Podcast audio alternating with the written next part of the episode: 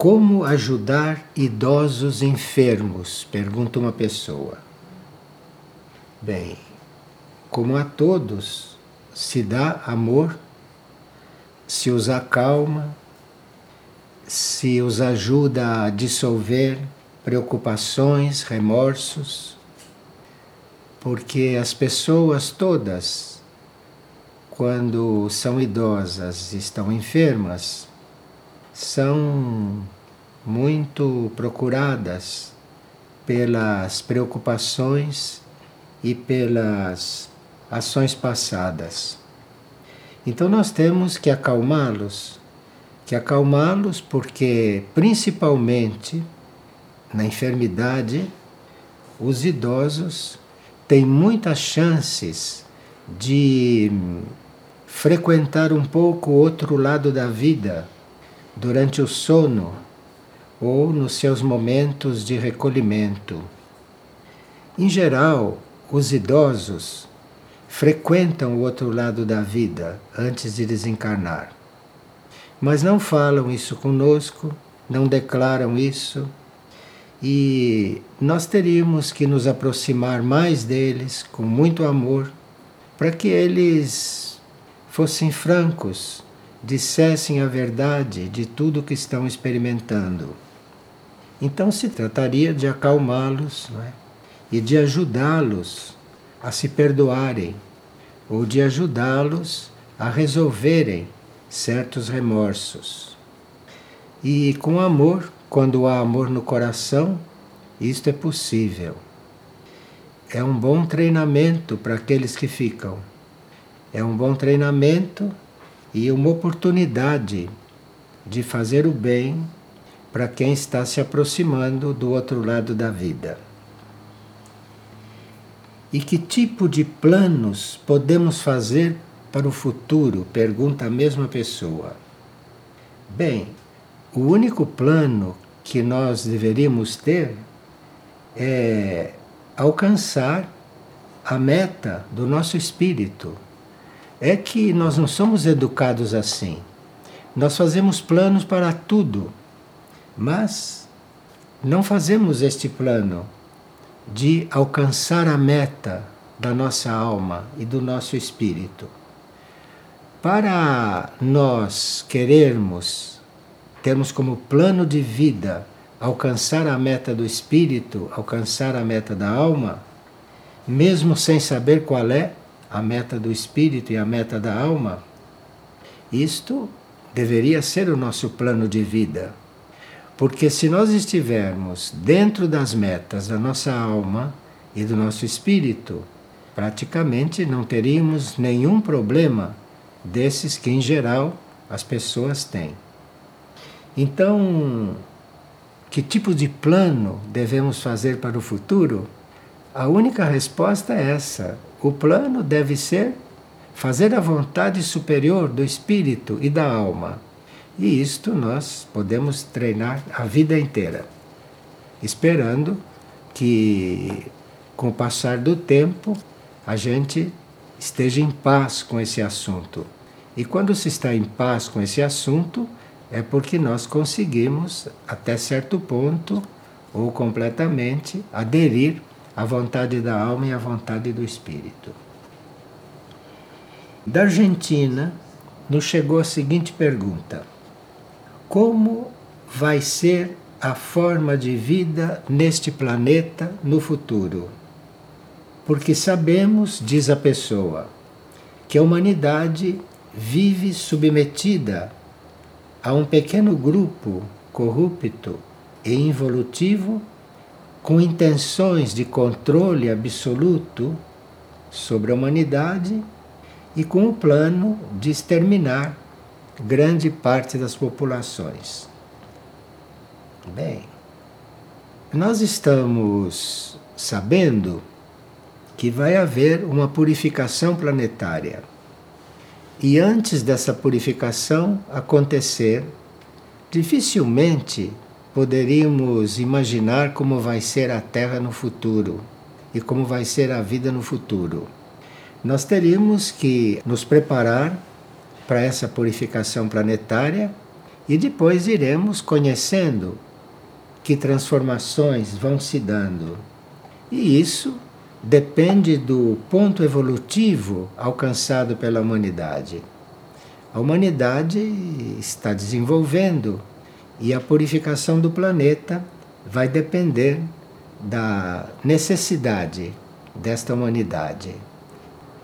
Então não se pode prever isto desde já. E uma pessoa diz que quando ela ora, ela não consegue fazer os mistérios dolorosos, porque ela não se sente bem. Ela acha que estar revivendo as dores de Jesus seria como cristalizar essas dores e fazê-lo experimentar estas dores ainda. Então, se você não se sente bem orando os mistérios dolorosos, comece com os outros.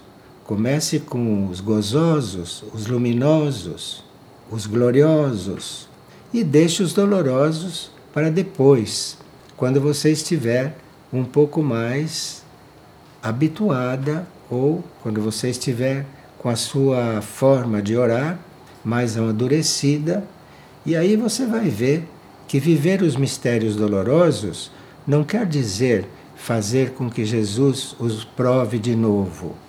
Viver os mistérios dolorosos é você ter a possibilidade de recordar aquilo tudo e eventualmente mudar vários aspectos da sua vida. E como selecionar informações que gerem aprendizado num mundo tão dinâmico de ofertas de diversas formas. Então, nós sabemos que existe todo um movimento publicitário, existe toda uma educação para o consumo, não?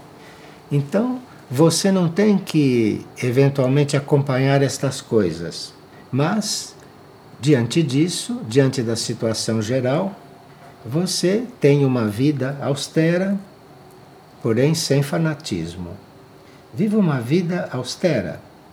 Agora, de que forma se consolida a assimilação real de um aprendizado desses?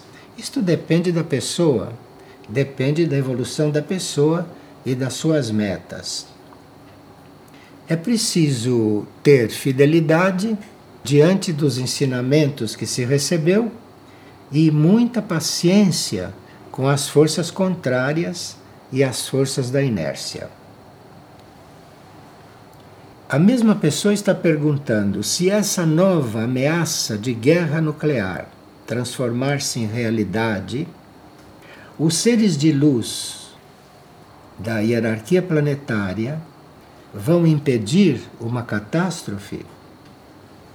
Esses seres que nos guiam, esses seres da hierarquia planetária, são coligados com a consciência única.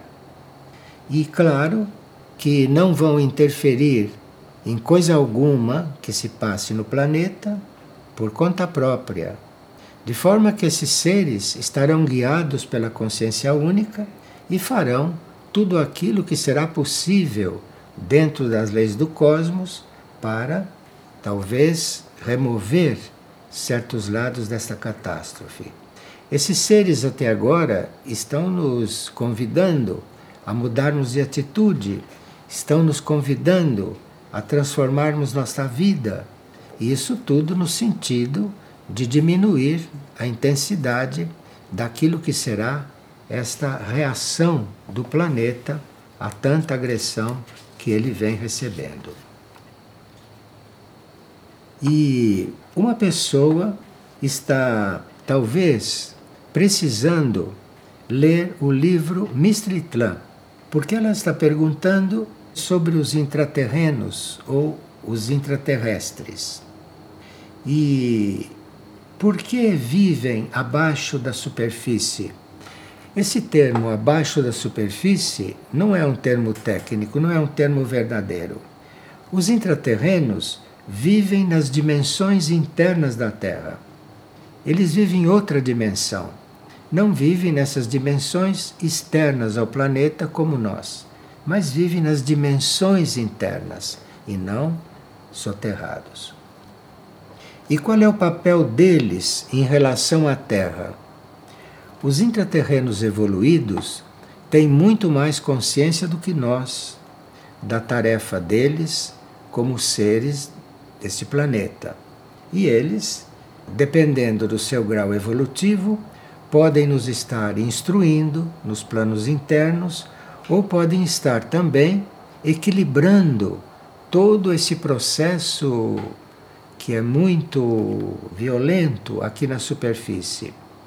As civilizações intraterrenas podem ter uma vida muito mais harmoniosa, pode ter uma vida que contraste mesmo com a nossa, como tem, podem ter uma ideia muito evolutiva da própria vida e os intraterrenos conhecem muito mais do que nós a situação do planeta e conhecem muito mais do que nós o que vivemos aqui na superfície e os perigos que corremos. E o que nós sabemos é que se nós chegarmos a provocar um desastre muito grande aqui na superfície, sabemos que eles devem ter meios de influir nisso do ponto de vista interno, ou então deles serem trasladados para outras dimensões aonde isto não irá atingi-los. Nós teríamos que aprender muito com os intraterrenos evoluídos. E esse livro, Mistitlan, que está publicado há bastante tempo, tem muitas notícias sobre isso. E mesmo aqueles que o leram, se o relerem, vão se dar conta de muitas coisas que numa primeira leitura não puderam perceber, porque naquele tempo esse tema era realmente muito estranho para a grande maioria. Mas hoje todos já estão percebendo, já estão sentindo, já estão prevendo que algo deve acontecer em matéria de transformação aqui na superfície. Alguém está perguntando qual é a diferença entre traição e competição. Bem, traição, digamos que seja negar as leis maiores. Então, quando nós conhecemos uma lei, principalmente uma lei espiritual, e não vivemos aquela lei, é como se estivéssemos traindo, traindo a ordem planetária, não? traindo a ordem humana. E competição não é bem traição, competição é algo que se exercita quando não se tem fé em uma vontade maior. Porque existe dentro de nós uma vontade maior. Se nós quisermos viver de acordo com essa vontade maior, nós não precisamos competir com ninguém, porque não existem duas almas iguais e, portanto, não existem dois destinos iguais. A competição é algo que só existe na superfície desta Terra, na humanidade. As humanidades adiantadas ou as humanidades intraterrenas, esses seres não competem não competem porque eles têm fé no seu próprio papel, eles às vezes até conhecem o próprio papel e sabem que não há dois papéis semelhantes. Então não há o porquê competir. Quem compete realmente está um pouco desfocado da realidade, porque você jamais poderá ser igual ao outro. Você não tem nada o que competir. Cada um tem o seu papel, Cada um tem a sua possibilidade de evoluir e se você reconhece isto, você deixa de competir. Porque mesmo numa mesma profissão, num mesmo trabalho, você não tem que competir com ninguém, porque não há duas almas iguais. Inútil competir porque jamais você será igual ao outro ou jamais você será melhor do que o outro se não estiver qualidades suficientes para isso. Então, competir é algo bastante ignorante e que, infelizmente, nos ensinam até nas escolas. E aqui há uma pergunta em língua espanhola, em idioma espanhol. A pessoa nunca tem certeza do que ela está fazendo, nunca tem certeza se isso está na linha correta e nunca está sabendo se o que ela faz e o que ela vive está colaborando com o plano evolutivo. Então, se você não tem certeza disso, você se observe com mais cuidado, procure fazer o melhor possível, fazendo o melhor possível, procure se entregar, procure se oferecer ao plano evolutivo. E se você fizer isso e tiver fé, você perceberá que começará a ser guiada, ser guiada internamente. E quando você começar a perceber que é guiada internamente, você vai ter paz. E aí não vai achar que está fazendo pouco ou que poderia fazer melhor.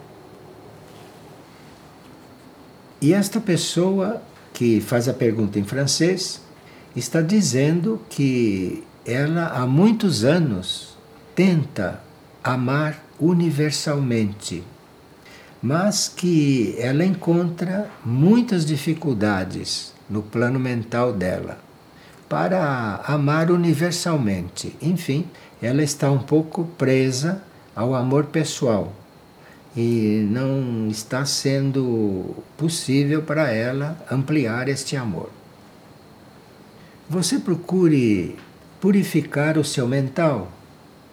Purificando o seu mental através de orações, através de leituras, através de contatos com pessoas que já têm um amor mais desenvolvido, que você reconheça nelas um amor mais desenvolvido, purifique o seu mental e use a sua energia da vontade.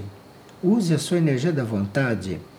A energia da vontade está em todos nós, em alguns bastante latente e pouco desenvolvida. Mas você, purificando a sua mente, isto é, trocando as suas ideias, mudando a sua maneira de pensar e usando a vontade, você vai vendo que o seu amor vai se ampliando. E depois, observe a quem precisa mais do que você. Observe aqueles que estão em situação mais delicada do que você. Observe os que estão na miséria, os que estão doentes e que precisam de ajuda, e você, exercendo esse tipo de serviço, você vai começando a sentir que o seu amor está se ampliando. Mas precisa que você se ponha a ajudar os outros. Porque este amor universal não vem quando a gente tem belas teorias sobre o amor universal. Esse amor universal vem quando nós ajudamos mesmo aqueles que nós não conhecemos, mesmo aqueles que não têm relação conosco, mesmo aqueles que nós nunca vimos. Enfim, você vá ajudando a quem precisa, a quem se aproxima de você com necessidades. Vá fazendo isto e você vê que esse amor você começará então a experimentar. E a pessoa diz: quando os irmãos maiores se materializam para alguma tarefa do plano evolutivo, eles perdem anos de vida. Ela leu isso em um livro e ouviu isso em partilhas nossas. Então, quando um irmão que já não necessita mais reencarnar e ele reencarna a serviço ela leu nesse ensinamento espiritual que eles perdem tempo evolutivo com isso. Bem, não é que perdem tempo no sentido que nós reconhecemos.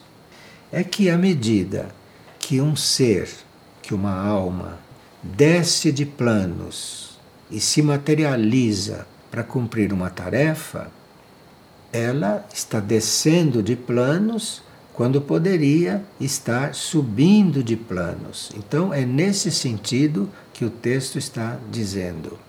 Mas quando uma alma ou quando uma mônada renuncia a subir de planos para descer de planos e ajudar os que estão aqui, essa misteriosa lei da retribuição cósmica, aparentemente ela estará descendo de plano, mas ela poderá, nesta renúncia ou nesse sacrifício, desenvolver muito mais do que desenvolveria naturalmente subindo de planos. Porque subindo de planos, nós vamos subindo naturalmente. Agora, voluntariamente descer de planos para ajudar quem está aqui, isto vai transformar-se num grande dinamismo para a sua evolução espiritual. Vai perder anos de vida. Isto é uma frase muito simbólica, não? Mas pode estar se referindo, inclusive, à vida aqui. Está se falando numa linguagem daqui, para nós nos referirmos a uma linguagem que não é material, uma linguagem que é espiritual e que muitas vezes nós não encontramos as palavras, os termos para expressá-la. Então, uma renúncia de estar num plano mais elevado vai só nos valorizar do ponto de vista espiritual. E uma pessoa diz: Nós que estamos acordados para a realidade espiritual e que, por morar nas cidades, entramos em contato com todos os tipos de pessoas às vezes, ela acha que isto a prejudica. Como seria então a oração nesse sentido? Ela se sente um pouco prejudicada, não? De morar nos grandes centros e de participar da vida que quase todos participam. Veja, tudo pode ser bom ou ruim, depende de nós e depende das circunstâncias.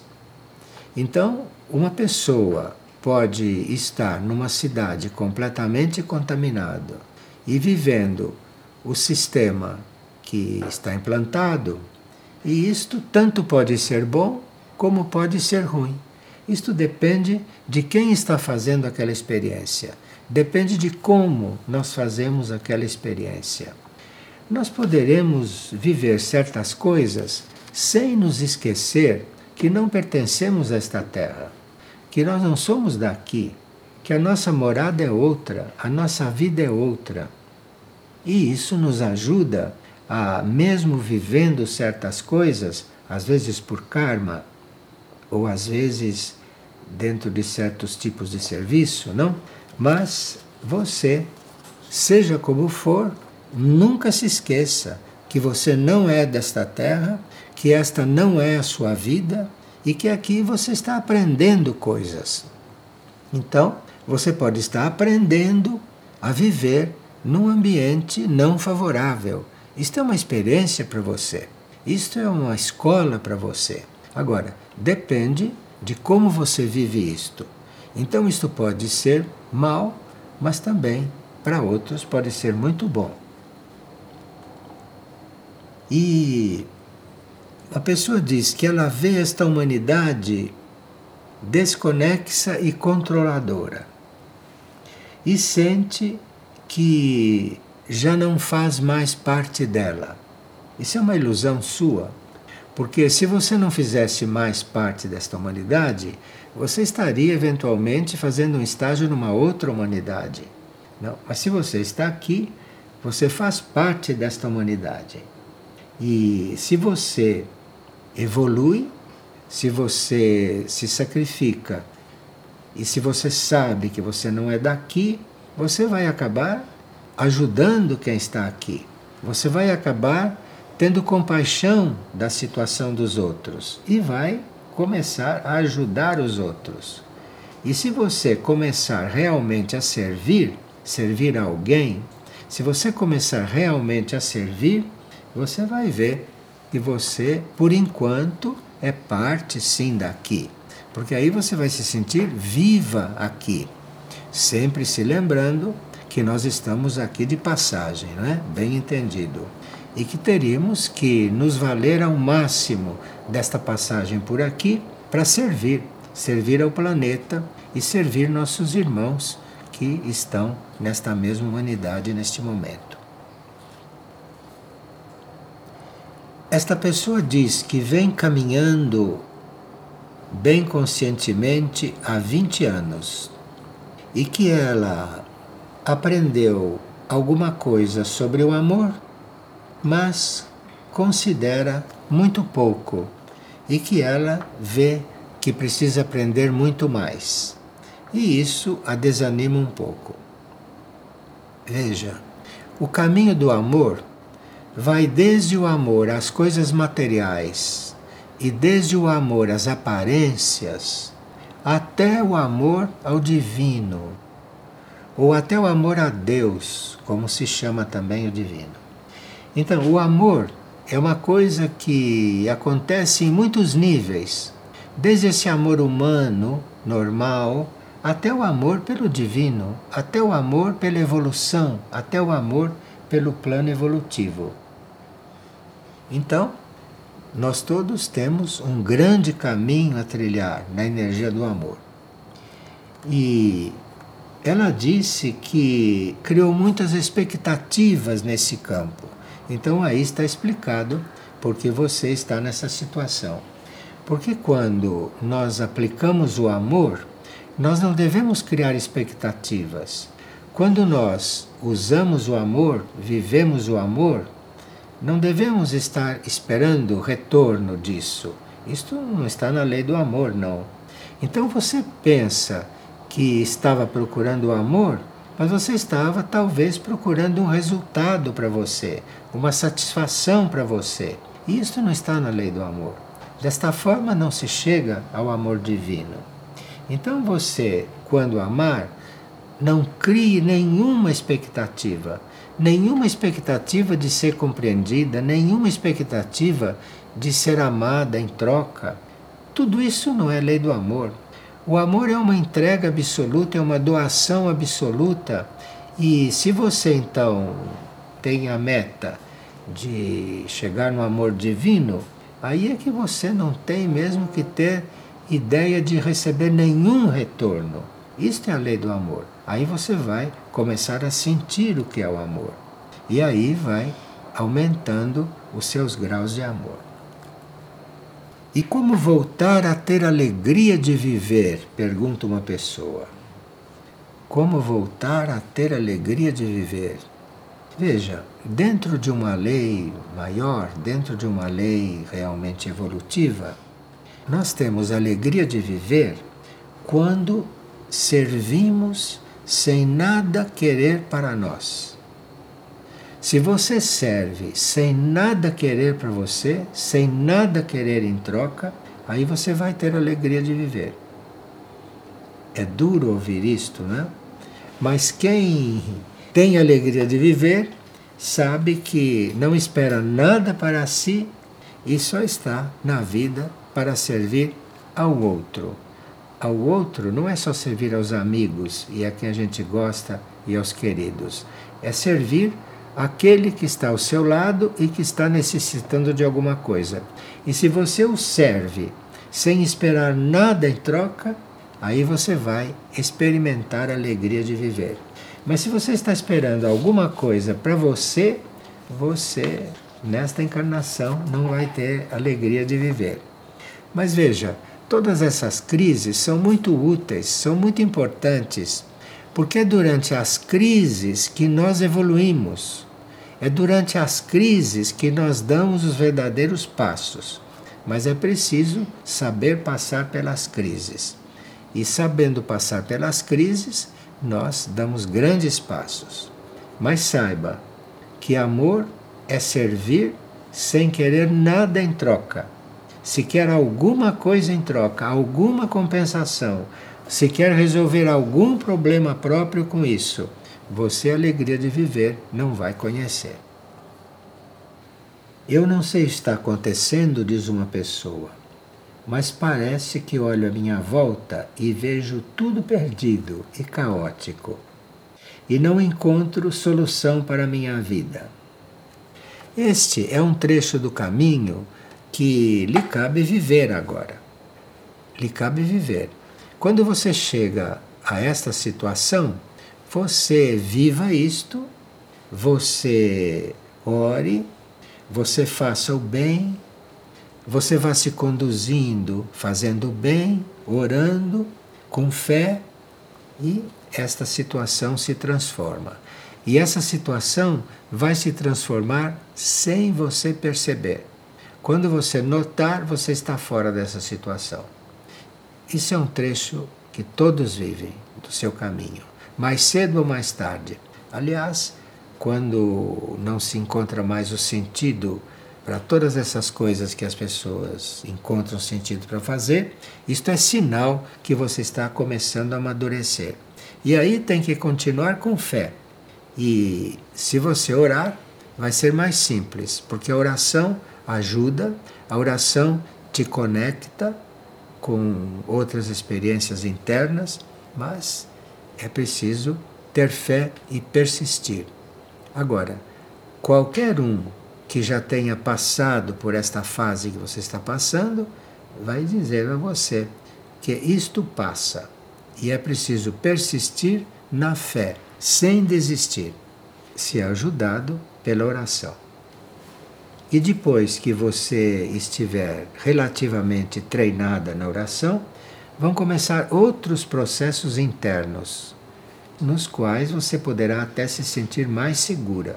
Mas no caminho espiritual é preciso persistir. E nos momentos de crise, se lembrar que as crises nos impulsionam quando são bem vividas. Nós não evoluímos tanto no conforto, nós não nos evoluímos tanto na felicidade, entre aspas, como dizem aqui na Terra. Nós não evoluímos tanto numa situação de felicidade quanto evoluímos numa boa crise. Mas aí é preciso ter fé e atravessar a crise e viver a crise. Porque se você viver uma crise com fé, quando ela passar, porque tudo passa, você vai ver que você vai estar completamente diferente, graças às crises. E o que Cristo e Maria querem dizer com conversão? O que significa converter-se? É possível converter-se sem aderir à vida monástica? Claro. Converter-se, segundo a nossa compreensão, é reconhecer o caminho espiritual e considerar o caminho material como um serviço. Então você se converte, você tem o seu caminho material, tem a sua vida material, o seu karma material, como uma oportunidade de serviço e de servir aqui. E você vai servindo aqui com a atenção no outro caminho, no caminho interior, no caminho superior, na evolução superior, naquele tipo de serviço no qual você não quer nada mais em troca e só quer servir. Servir o outro, servir a um grupo, servir ao planeta, servir à humanidade. Isto é o que nós compreendemos como conversão. Você tira o foco, tira toda a razão da sua vida do plano material usa o plano material para servir e trabalhar aqui em benefício de outros ou do planeta e enfoque a sua atenção, o seu ideal, a sua busca nos níveis superiores de consciência. Isso se chama converter-se.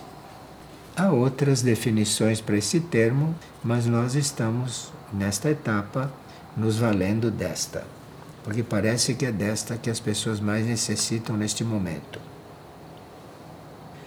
Que significam as traças em uma casa? Em espanhol se diz polijas.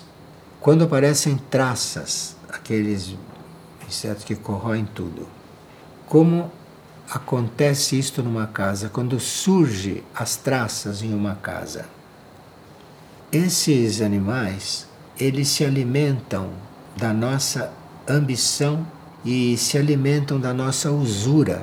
Quando somos usurários, quando não estamos dispostos a nos doar, quando guardamos os nossos bens para nós mesmos, quando somos ambiciosos, nós fabricamos as traças com a nossa vibração, com a nossa emanação. E aí pode começar a surgir traças na nossa casa. E elas são um sinal para nós. Se começam a surgir traças, roendo as coisas, você diz: então eu estou sendo ambicioso, estou sendo usurário inconscientemente, e de repente as traças estão mostrando que nós precisamos fazer certas transformações. Se fizermos as transformações, não há ambiente mais para elas estarem conosco. E por que um país tão antigo, ela aqui cita um dos países mais antigos do mundo, por que em um país tão antigo a população se demonstra tão materialista? As nações, por antigas que sejam, se não cumprem o seu papel junto à humanidade, junto ao plano evolutivo, se as nações falham na sua proposta e as nações mais ricas, por exemplo, não pensam nos povos mais carentes, isso é um motivo para uma nação decair. Não é isto que as leis da economia dizem, hein? vocês sabem. Mas se uma nação rica, se uma nação poderosa não supre, não acode, não ajuda aquelas mais pobres, esta nação tende a decair. E o seu povo, que forma uma nação que não cumpriu o seu papel de ajudar os mais carentes, então começa assim a haver a decomposição desta nação, porque esta pessoa está citando uma nação que, segundo ela, está se decompondo. Então, isto é real. A nação que não cumpre o seu papel em um mínimo de proposta, esta nação tende a se deteriorar. E o povo com ela, naturalmente. E não é porque ela é antiga que não pode passar por esse processo. E aqui a pessoa diz que está sendo muito tratado o assunto do câncer e que depois as pesquisas feitas sobre isso são suspensas. Talvez já se tenha elementos para tratar do câncer, mas isto não é difundido. Olhe, o tratamento do câncer, como outros tratamentos, hoje se transformaram numa indústria em certos ambientes. Então, é uma indústria isto. E claro que a ciência poderia estar muito mais adiantada nesse sentido, a ciência médica poderia estar muito mais adiantada, poderia ter já descoberto muitas coisas no reino vegetal e no reino mineral que curassem todas as doenças, mas como isto tudo está se tornando ou já se tornou uma espécie de indústria, então este processo está um pouco mais lento do que poderia ser. Ela está achando que vai ser difícil ela encontrar um tratamento correto para um certo tipo de câncer. Bem, você tenha em mente que pode recorrer a um tratamento espiritual. Se você não está encontrando um tratamento condizente no ambiente em que você está, você recorra ao tratamento espiritual. É preciso encontrar o caminho para chegar a um tratamento espiritual e, dentro de um tratamento espiritual, tudo pode ter cura. Tudo pode ter cura. Não há o que não tenha cura. Nós já sabemos disso. Agora, quando esses tratamentos se tornam uma indústria, é claro que muita coisa ainda não tem cura. Você procure o tratamento espiritual veja isso com a sua alma, ou veja isso com a sua mônada. Porque interiormente, espiritualmente, você pode ter muitas surpresas. E aqui a pessoa está perguntando: no mundo espiritual, se pode viver a continuação da vida terrestre e vice-versa? Isto é, no mundo espiritual, nós podemos viver a continuação da vida terrestre e quando encarnamos, vivemos a continuação da vida espiritual que desenvolvemos lá? Claro, a vida é uma só. Nós chamamos de vida material e de vida espiritual porque a nossa mente é discriminativa mas a vida espiritual, a vida material, a vida é uma só. Não existem duas vidas. Então, claro que se você acha que a vida é uma só, que você acha que porque desencarnou não vai morrer, se você é uma alma que já sabe que porque está encarnando não está nascendo, porque você sempre existiu, como é que está nascendo? Esses são termos das civilizações muito materialistas. Mas quando uma alma desce para a encarnação, ela não está nascendo, ela está descendo para a encarnação e surgindo aqui e passando a viver nesses níveis de consciência. E quando nós desencarnamos, não estamos terminando a vida, nós estamos indo para um outro tipo de vida, nós estamos indo para uma vida fora do corpo, do corpo físico. E aí, se temos esse desapego pelo plano físico e pelo corpo físico, se nós temos esse desapego pela vida física e desencarnamos tranquilamente, aí, desencarnados do corpo físico, vamos desencarnar do corpo astral. E depois, desencarnados do corpo astral, desencarnaremos do corpo mental. Então estaremos totalmente desencarnados. Mas a maioria não desencarna completamente. A maioria desencarna do físico, depois desencarna do corpo astral, vai para o corpo mental e depois começa o processo reencarnatório, porque está apegado à vida nos corpos. Nós temos três corpos materiais. Temos o corpo físico etérico, temos o corpo astral e temos o corpo mental. E só estamos realmente do outro lado da vida quando desencarnamos do corpo físico, quando temos a segunda morte, que é no plano astral, e a terceira morte, que seria sair do corpo mental. Mas a maioria do corpo mental volta. E é por isso que há tantas encarnações. Porque nós não desencarnamos completamente, em geral, não desencarnamos do mental não conhecemos o outro lado da vida, não fazemos experiências lá e simplesmente voltamos a reencarnar. Por isso também que somos lentos. Isso é um processo que faz parte da vida planetária neste momento.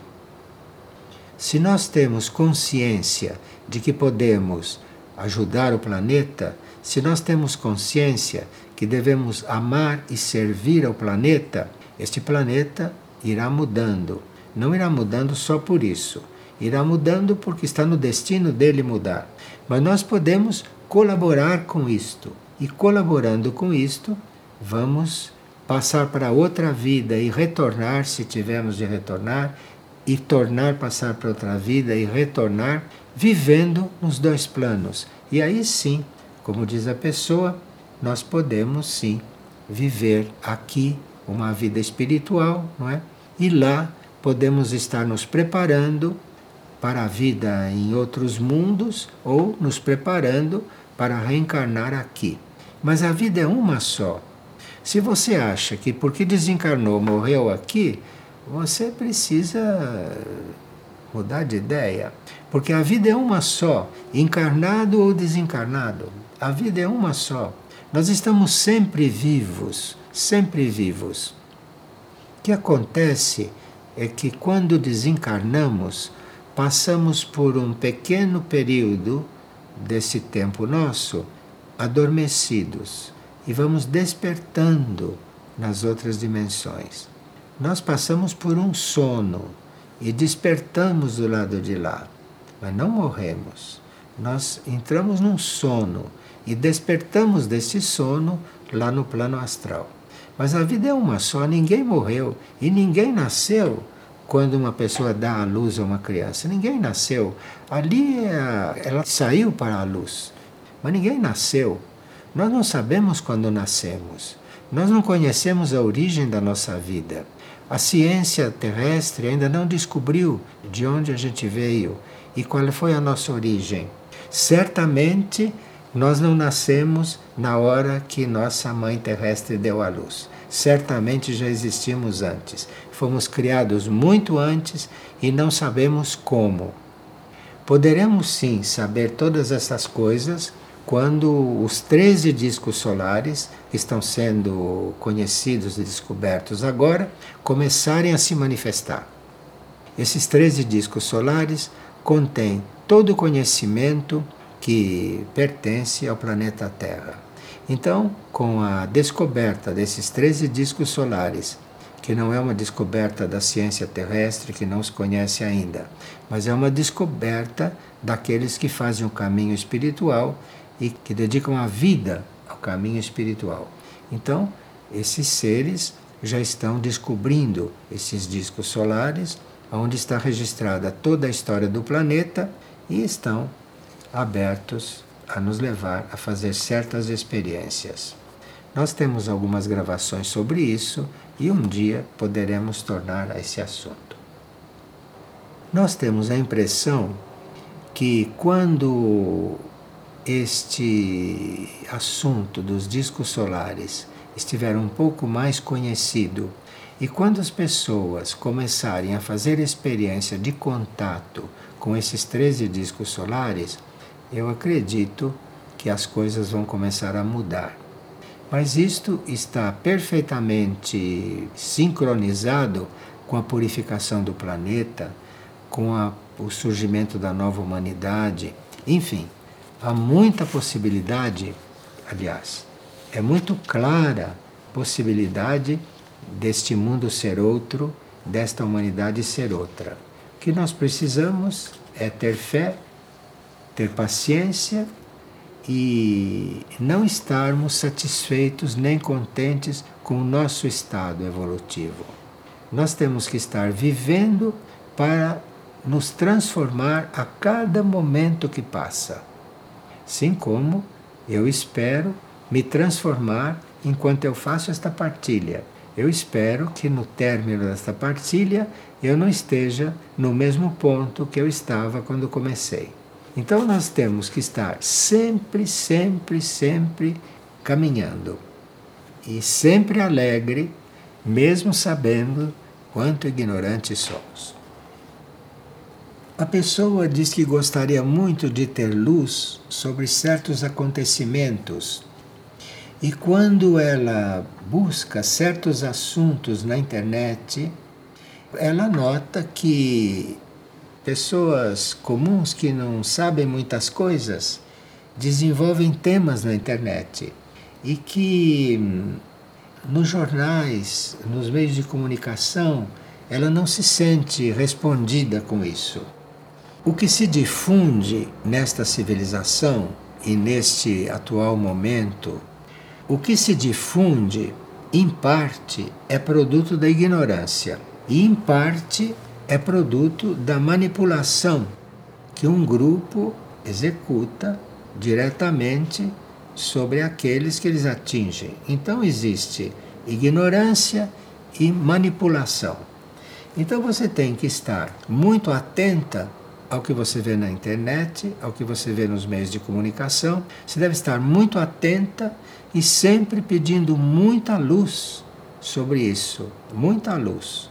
Agora, não exagerar muito no contato com a internet, no contato com esses meios de comunicação, porque realmente você poderá ter dificuldades ou poderá habituar a sua mente, o seu corpo astral, o seu corpo mental a um projeto, como você diz, que é de manipulação. Mas você esteja muito atenta, porque você poderá passar a ver através de tudo isso E aquilo que você perceber que é manipulação, ou aquilo que você perceber que é produto da ignorância, não fique desiludida por isso, porque nós sabemos o quanto a humanidade é carente não? de verdadeiro conhecimento e o quanto nós teríamos que nos voltar para dentro de nós mesmos para encontrar lá no nosso coração, na nossa alma, no nosso espírito, aquilo que para nós é a verdade, aquilo que para nós é um motivo para nós colaborarmos com a evolução. Agora, uma pessoa está muito abalada porque ela está percebendo que as mulheres não querem mais filhos e quando os têm, deixam os cuidados de outros, não os acompanham como deviam acompanhar. Veja, essas são mulheres que não têm vocação para ser mães. E como há muitas almas que necessitam de encarnação para virem fazer certas experiências ou virem saudar certas dívidas kármicas, então pode ser que alguma mãe que não tem vocação gere alguém e dê a luz a alguém. E a gente tem que ser grato a essas mães e não achar que elas não queriam ter filhos e que são infelizes. Nós teríamos que abrir um pouco a nossa mente. E se alguma mãe não tem vocação para ser mãe, se ela não sente aquele como um filho dela, é porque ela serviu de canal para uma alma encarnar e uma alma que precisava encarnar naquele momento, naquela situação kármica, e ela aceitou no fundo, ela aceitou como alma ser canal para aquela alma vir ao mundo. E ela não tinha vocação. E você tem que ver isto como uma pessoa que precisa se esclarecer a respeito desse assunto. E precisa se esclarecer a respeito da maternidade. Porque, na realidade, não são todas as mulheres que encarnaram para ser mães assim como não são todos os homens que encarnaram para ser pais. Parece que a maioria não encarnou para ser pai nem mãe. Isto é uma coisa que é inacreditável para a humanidade em geral. Mas a maioria não encarnou para isso. A maioria não tem vocação nem para ser pai nem para ser mãe, mas é que seguem a manada, seguem a moda, seguem os costumes, seguem as culturas e aí, não tendo vocação, passam por uma experiência diferente de uma verdadeira mãe, de um verdadeiro pai ou de um verdadeiro filho. E isto me parece que é quase normal neste planeta, nesta Terra de superfície, até agora. Mas isto tudo são questões que não se poderão resolver imediatamente é uma questão muito grande essa, não? Que envolve almas, espíritos, envolve tantos enganos, mas temos que ter fé que se está preparando uma grande transformação para o planeta e o que nós devemos nos preocupar neste momento é participar o mais conscientemente possível dessa transformação. Nós temos que, nesta etapa da nossa vida, nossa vida atual, nós temos que nos preparar para viver a transformação da Terra e não esperar que a Terra seja um, uma superfície de planeta ideal para nós. Nós temos que colaborar com a transição, temos que colaborar com a mudança nesta Terra. Então, nós estamos aqui para participar de uma mudança planetária em todos os setores da vida como vocês podem perceber, e basta olhar em torno. Muito obrigado pela atenção e até logo. Obrigado.